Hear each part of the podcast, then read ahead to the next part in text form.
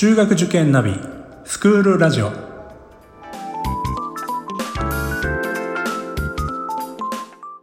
スクールナビゲーターののびるです。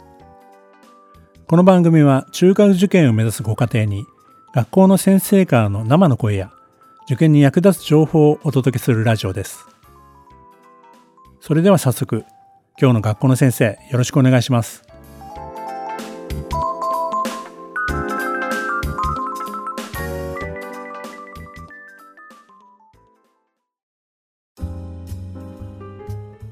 ICT への取り組みについて少しお尋ねしたいんですが、上北さんとしては、どのような ICT の取り組みをされてるんですか？そうですね、えっとまあ、少しちょっと歴史的な話からすると、あのまあ、いろいろこう、まあ、いろんな、まあ、パソコンもそうですけども、あのまあ、いろんなものが、まあ、インターネットもそうですけど、まあ、教育の現場にまず入ってきて、まあ、最初はまあ我々教職員がこうどういうふうに使うかってところからスタートするんですが、えっと、まず、えー、生徒向けにこういろいろこうスタートしたのが2016年から18年のところで、まあ、その3カ年計画というんですかね、そういうのをあのプランを立てて、えっと、進めることになりました。で、えっと、まあ、一番の、こう、まあ、あの、まあ、どういうふうな位置づけかっていうところは、まあ、ちょっと後にちょっと話すことにして、まあ、その中でどのようなことをしてきたかというと、えっと、まずはですね、えっとですね、校内のこの Wi-Fi 化っていうんですかね、あの、まあ、教室とかいろんなところでちゃんとそういったその無線で、あの、アクセスで、インターネットにアクセスできるような環境を、まあ、整えると。で、まあ、その当時、その、まあ、教室だけにしようかどうしようかって話もあったんですけども、もう約、まず100箇所アクセスポイントをつけて、あの、まあ、教室だけでなくて、例えば、まあ、あの、まあ、プールとか食堂とか、まあ、行動とか、まあ、様々なところで、こう、一応使えるようにあのデザインをしようということで、まず進めました。まあ、その当時、まあ、そこまでやらなくてもっていう話もあったんですけども、でもまあ、おそらく今後必要になってくるんじゃないかなという見通しのもと、まあ、そういうことをして、まあ、実際今現在もそういう形で、あの、設置されております。で、えっ、ー、と、そしてその中で、あとは、まあ、その Wi-Fi のところと、あとは、えっ、ー、と、私たちの学校 iPad ですかね。iPad をまず、えー、教育、生徒にこう使ってもらうものとして準備をしました。で、これがやっぱりちょっと考えあのその当時もですね、いろいろ、だから2016年なんで、その前の年とか、それその前ぐらいなんですけども、この iPad を授業で使うっていうのはどんな風になる？今今は本当にこういろんな学校で使われてるんですけども、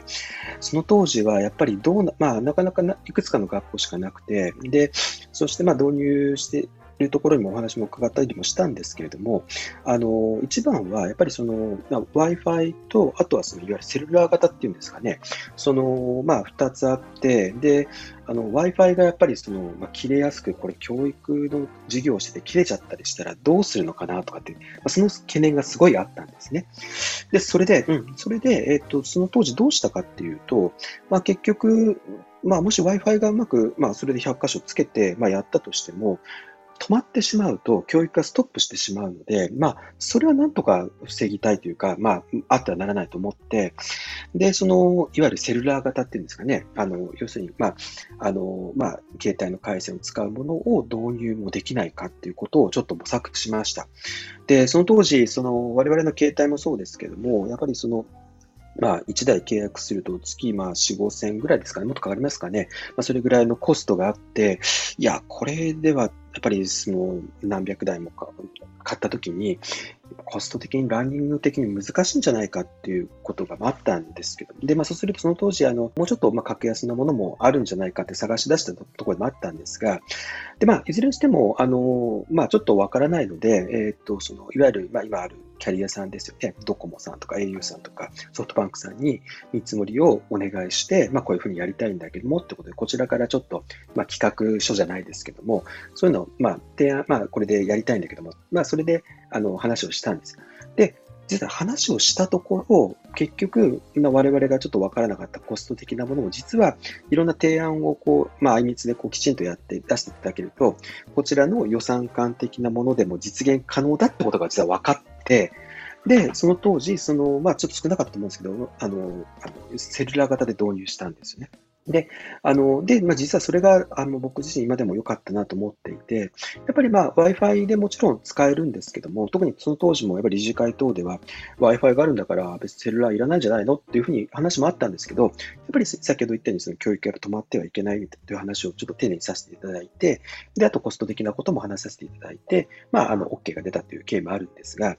で、そのと、で、まあ、結局、その、まあ、あそこから現在までのところを考えてみると、やっぱりこう、ネットワークで使う、その、なんていうか、量っていうんですかね、デジタルの、あの、その情報量も増えていきましたし、やはりその、まあ、Wi-Fi とその、まあ、セルラー型が保管することによって、まあ、ちょっと離れたところでももちろん使えるしというところがあって、えっと、これはやはりその当時、その形で、まあ、いろいろ調べて、そしてまあ提案をして、進めたのが良かったなと思っていて、まあ、その形で、その、まあ、あの現、まあ、現在も少し iPad とか増やしてますけれども、まあ、そういう形で契約ができております。なるほど。あれですね、フィールドワークなんかの時に威力発揮するんじゃないですか？そうですね。あの、遠足とかでも持ってったりしますし、あの、研修旅行とかでも可能なので、あの、こう、郊外のところでももちろん、あの、使えますね。すね使ってますね。はい。で、あとはその、まあ、iPad を持ってもらっで、あと、その教室の方ですね、どんな風にこうデザインするかっていうことなまあ、ここもいろいろあって、最初は教室プロジェクターがいいのか、大型モニターがいいのかとかっていうことがあって、まあ、当時は電子黒板みたいなものもちょうど出てきたところだったんですけども、で、えっと、こちらの方は、えー、いろいろこう検討して、その大型の、まあ、テレビというかモニターをこうま、65インチぐらいだったかな、教室、まあ、各教室に全て置く。で特別教室はまあプロジェクターにしたりもしたんですけども、まあ、そういうふうにしました。で、えー、とこれは実はいろいろあって、で、まあ、簡単に言うとトレードオフの関係で、プロジェクターは大きいところでこう映写ができるんだけども、まあ、その、教室の光量的にちょっと明るいと見づらかったりする。まあ、今もそうかもしれませんけども、その当時そういう話があって。で、まあ、テレビははっきりこうきちんと見えるんだけれども、やはりその、ちょっとちっちゃいかなっていうところがあった、まあ、どっちにしようかなっていうところがあったんですけども、えっと、こちらのはもうテレビにした。で、一番の、まあ、あの、まあ、最終的な決め手としては、まあ、動画をこう見せるときにきちんと見せられるんじゃないかっていうのがあって、で、やっぱりその、その当時のプロジェクターはやっぱりちょっと薄かったので、特に動画あたりはちょっともうなかなか見づらかったので、あ、これ厳しいなって話をして、で、その当時はそんなところで最終的には、また大型にテレビにして、まあ、これも、あの、もちろんあの、プロジェクターがダメとかって、もちろんプロジェクターもあるので、あれなんですけど、まあ、テレビで良かったなと思うことはありますね。まあ、確かにちっちゃいっていうところはちょっとトレードオフなんですけども、まあ、そういったその動きのあるものはきちんと見せれるので、で、あとですね、急速にあとタブレットが進んでいった関係で、まあ、あの大型のモニターと、あと手元でも見れるような状況ができてきたので、それほど、まあ、うん、あの大きくなくても大丈夫だっていう、ちょっとあの状況も進んでいったところもあります。そして、あとはあれですね、そのテレビに接続するときに、やっぱり、まあ、先ほど iPad を選んだところもそうなんですけれども、まあ、いわゆる Apple TV というのをまあ使って、えっ、ー、と、もう誰でもすぐにこう、つなげられるようにしました。これがこう、線をつないでなんとかってこうやると、おそらくそこだけでまあ授業も10分とかね、あの取ってしまうので、で、あとはそこで皆さんがすぐできるような形が、まあ、いいかなとデザインして、まあ、Apple TV をこう置いて、そして、まあ、あの、できるだけこうパッとこうう、特にパッとできるような感じっていうんですかね。そういったものをまあ考えました。はい。まあ、そんな形で、まず教室の方で、まあ、教室のもあのそういった形で全部整備をして、まあ、大体50、普通教室は50教室あって、あと特別教室もあのいくつかありますけれども、まあ、そういった形で整備を進めていきました。はい、ありがとうございます。えっ、ー、と今回コロナがこうこう2年ぐらい続いてますけども、はい、こういう中でその、えー、ICT のご活用っていいますか？どのような形で、まあ、多分あの2016年の時はそういう想定は当然なかったと思うんですけど、まあ、やっぱりそこまで準備しておいてよかったなと思うところってのはどういうところですか？あそうですね、えーとまあそのまあ、昨年、ちょうど、えーと、2020年度のところで、まあ、学校でこう、まあ、用意してももらったのとは別に、そのまあ、家庭で準備をしてもらうという話がまず進みました。でまあ、その前にですね、まあ、その特に中学生の方では、まあ、こういったまあ、教室の環境も整ってきたんですけども、やはりこういったリテラシーの教育も大事だろうということで、えっとね、中学は週1時間、情報という授業をあの設置して、で、あと、あと、iRoom っていう、その、なんていうか、こう、それに、まあ、あのアクティブラーニングに特化した教室も作りました。で、そこで、あの、授業を展開して、まあ、そういったその、まあ、リテラシーもそうだし、こう使ってみて、あこういうふうな、まあ、特にクリエイティブな活動をやってみようということで、えー、まあ、そういう準備もしてきたんですね。で、そのしてきて、そして、まあ、2000昨年度ですね、2020年度に、まあ、あの、これから、まあ、学校ではこう用意してるけれども、まあ、家庭でも一人一人持ってもらわないと、やっぱり継続も難しいだろうし、まあ、これからはまあそういったものが必要だろうなってことで、それで、まあ、あの、2020年度は、高校1年生だけにまず最初、あの、まあ、持たせようとしたわけです。で、そこでじゃあ何を持たせるのか、どうするのかっていう、またそこで少しまあ考えていくわけなんですけれども、えっと、まあ、いろいろ考えた結果、まあ、いわゆる BYOD という形で、その、まあ、あの、学校では、まあ、こう、Mac、あ、学校では iPad とか Mac とかがあるんですけれども、まあ、あの、そういったものは少し、あの、まあ、推奨するぐらいにしておいて、最終的には家庭の方で、まあ、あの、Windows でももちろんいいし、まあ、Chromebook でもいいし、えー、他のタブレットでも大丈夫だし、っていうことで、あの、まあ、家庭の判断で、まあ、用意をしてもらう。ってことをお願いすることにしました。で、その時に実はスマホも入れていたんですね。スマートフォンも。スマートフォンも入れていたのと、あともう一つは、えっ、ー、と、家庭での Wi-Fi の環境を整備してほしいというお願いをしました。えっ、ー、と、やはりその、別に、まあコロナの前だったんですけども、やっぱりそういったものを、まあ、セルラー型で、家庭でお願いしてしまうと、やっぱりコストはやっぱり基準、結構個人の契約になって難しいので、えっと、まあ、そこは、あの、そうではなくて、まあ、家庭の方では Wi-Fi を、環境をまあ準備してということで、まあ、お願いして2020年をスタートしようとしていたときに、3月からコロナということで休校、えー、まあ、ということになって、まあ、最初は、まあ、学校としては一応休みなんだけども、そこで、えっ、と、3月から4月、連休明けぐらいですかね、あの、まあ、まあ、オンラインの授業がこう始まっていくわけですけども、でまずは、えーとまあ、そうやって準備をお願いをしたのは高校1年生だけだったので、他の学年は、まあ、まあ、家庭で持ってたり持ってなかったりという状況で、でももう授業をやっていかなきゃいけない、やって、やって、やっていかなきゃいけないんじゃないかっていう話になって、えー、と全学年、やっぱり授業、オンラインで授業をまず去年スタートしました。5月ぐらいですかね、全部スタートができた。で、それまでには先行して何かの先生にちょっと実験的にやってもらったりもしていたんですけども、で、まあ大丈夫だろう。大体こういうノウハウでいこうということで、まあ、あの、まあ、Zoom とか、あとは Google の Meet とかを使って、まあ、少し授業をしていくことになりました。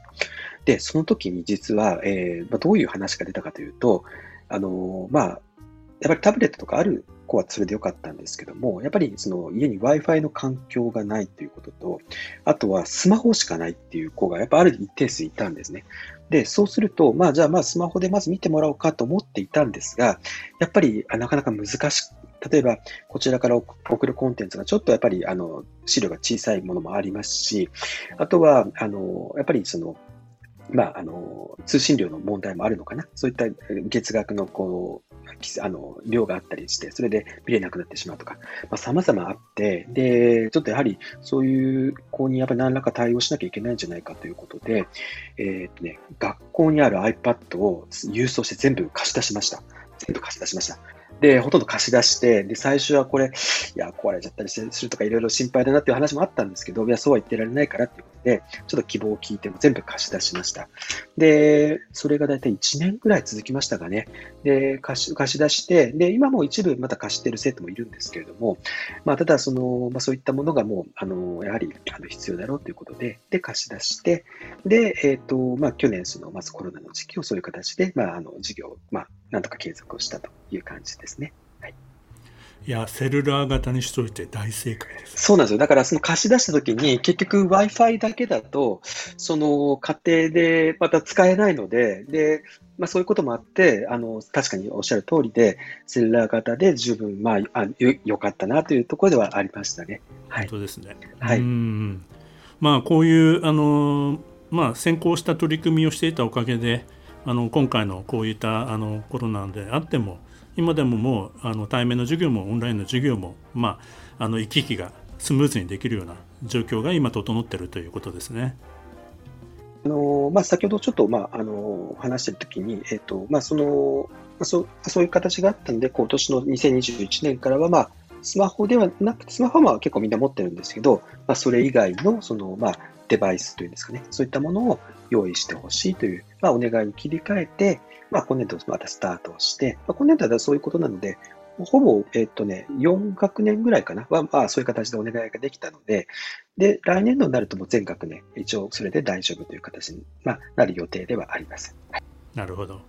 まあもう、城北さんに入れば、そういったオンラインとかのことも心配なく授業を受けられるということで。そうですね。まあ、オンラインももちろん心配はないんですけれども、あの、まあ、もともとこの、なんていうか、そういったものを持ってもらうっていうのは当然、その、今回のそのオンライン用っていうかね、ものではなくて、やっぱりその何かこう生徒がこう学ぶ活動を展開するときに、こうそれを後押しするようなものとしてこう、まあ、デバイスを導入したかったんです。で特にそのいわゆるまあ、クリエイティビティっていうんですかね、何かを作りたいとか、こう問題を解決したいとか、あとはなんか知りたい、まあ、そういったことをこう、まあ、後押しできるようなもので、あの、まあ、そういったデバイスをご導入しました。で、まあ、環境もそうなんですけど。で、今回のデバイスに関しては、あの、まあ、家庭でも用意してくださいっていうだけじゃなくて、必ずその、その子にが、例えば使おうと思うときにすぐ使えるもの、パーソナルなもの用意してほしいとお願いをしているんですね。だから、あの、お兄ちゃんと共用とか、お母さんが使わないときにっていうんじゃなくて、子供が、あの、子供用として、その子用として、あの、用意をしてほしいとお願いをしました。ですので、まあ、あの、それも実は大事なところで、家にはあるんだけど、実はみんなが使ってて使えないという状況だと、やっぱり、あの、まずいということで、まあ、そういうお願いをしております。で、えっ、ー、と、実は、あの、香港のホームページの方にも、その、まあ、ICT 教育、その当時私 ICT の院長だったので、その ICT 教育について、その、ちょっとホームページでも書かせてもらったんですけども、あの、まあ、2016年の時に、その、えっ、ー、と、まあ、アメリカにちょっと研修というか視察をする、あの、ちょっと機会がありまして、えっと、ニューヨークとワシントンのあの私立の中学校であるとか高校であるとか、いろんなところ、ICT を中心に見させてもらった。というのがありました。で、その時に、その、えっと、ワシントンのところかな、あの、MIT のあのラボがあのありまして、そちらの方もちょっと行った時に、あの、えっと、あの、スクラッチってはお分かりますかね、はい、あの、うん、プログラミング言語。あれをこう開発されたあの、あの、ミッチェル・レスニック教授とちょっと話す機会があって、で、実はその当時も私、数学でこうこういったものを進めるときに、ちょっと少しあの疑問というか、そのいろいろちょっと悩みを抱えていて、特にまあ数学で言えば、まあ、こうみんなこう一生懸命こう勉強するわけなんだけども、そういったそのものっていうのは、まあこうまあ、目標なくね、こうまあ、とにかくやるのが大切なのか、それとも何かやりたいことがあって、それに向かっていくために、こう、そういったものを勉強するのがいいのかっていうのは、ちょっと悩んでいた時期も、時期だったんですね。で、そのことを実はそのレズニック先生にちょっとぶつけてですね、まあ、こういうふうにそういうふうに思ってるんだけどもって話をしたときに、まあ、レズニック先生は間違いなく、やっぱりやりたいっていう気持ちが先なんじゃないかって話をされていて、で、どうしてかっていうと、やっぱりそういったその、まあ、何かを作りたいとか、何かを解決したいとかって思いっていうのは、やっぱり人間は誰しも持っているもので、こう、なんか、内側からこう、ふつふつと湧いてくるものじゃないかっていう話をされて。で、そういう中でそれをこう進めていくときに、まあ、知識だとか、なんかまあ仲間だとか、まあまあいろんなこう、ものがこう混ざり合って、こう、こう、いろんなものがこう進んでいくんじゃないかっていう話がされていて。で、まあ、その時、その、何か僕自身もそういう問題を抱えて話をしたときに、結構僕、スッと入ったんですよね。あ、やっぱそうだよね。やっぱりそういったなんかこう、なんか作りたいとか、なんかしたいっていう気持ち、やっぱり、ものすごいやっぱり一番にこう、やっぱ考えるのが正しいの、まあ、いいんじゃないかなってやっぱ思えて、で、実はその後、あの、レズニック先生から少しあの、えっ、とね、あの、えー、少しあの、資料的なものもいただいて、その、まあ、4つのあそのスクラッチもそうだと思うんですけど、4つの P というのがあって、ね、プロジェクトとペアス、仲間とパッション、情熱とプレイということで、まあ、こう仲間と共に情熱を持って、こうなんかプロジェクトを実行していこうみたいなことを、その、で、それをもう実現するために、こう、スクラッチ、誰もがそれを実現するために、そういった、まあ、こう、ブロック型のね、その、プロ、コードを作ったんだっていう話をされていて、あ、ここの部分っていうのは、その、まあ、コードだけの話じゃなくて、私たちが、こう、進める、こう、ICT の考え方で、やっぱり、こう、大事にしていくものなのじゃないかなと思って、そこを少し、あの、参考にさせてもらって、学校の、その、コアの、その ICT の、その、進め方っていうところを作りましたね。なので、ここのところは各学校でいろいろな、こう、あの、なんていうんですか、その立ち位置があると思うんですけど、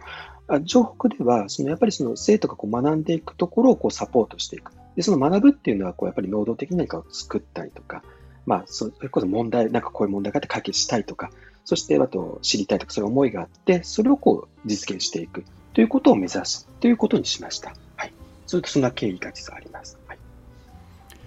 先生、ありがとうございました。はい、あのー、まずはあの ICT のお話を伺いましたので、またあのぜひ次のテーマで情報の、はい、えー、ことも、えあの熱く語っていただきたいと思いますので ありがとうございますよろしくお願いいたします、はい、今日はどうもありがとうございました。ありがとうございました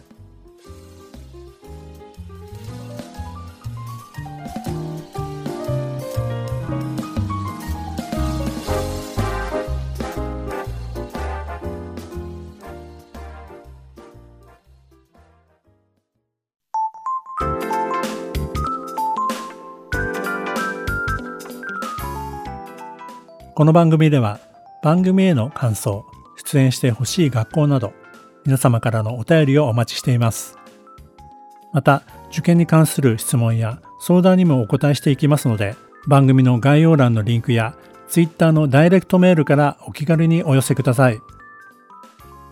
Apple、Amazon、Google、Spotify などの無料のポッドキャストアプリから登録または購読のボタンを押していただくと更新情報が届きますので便利です。それではまたスクールラジオでお会いしましょう。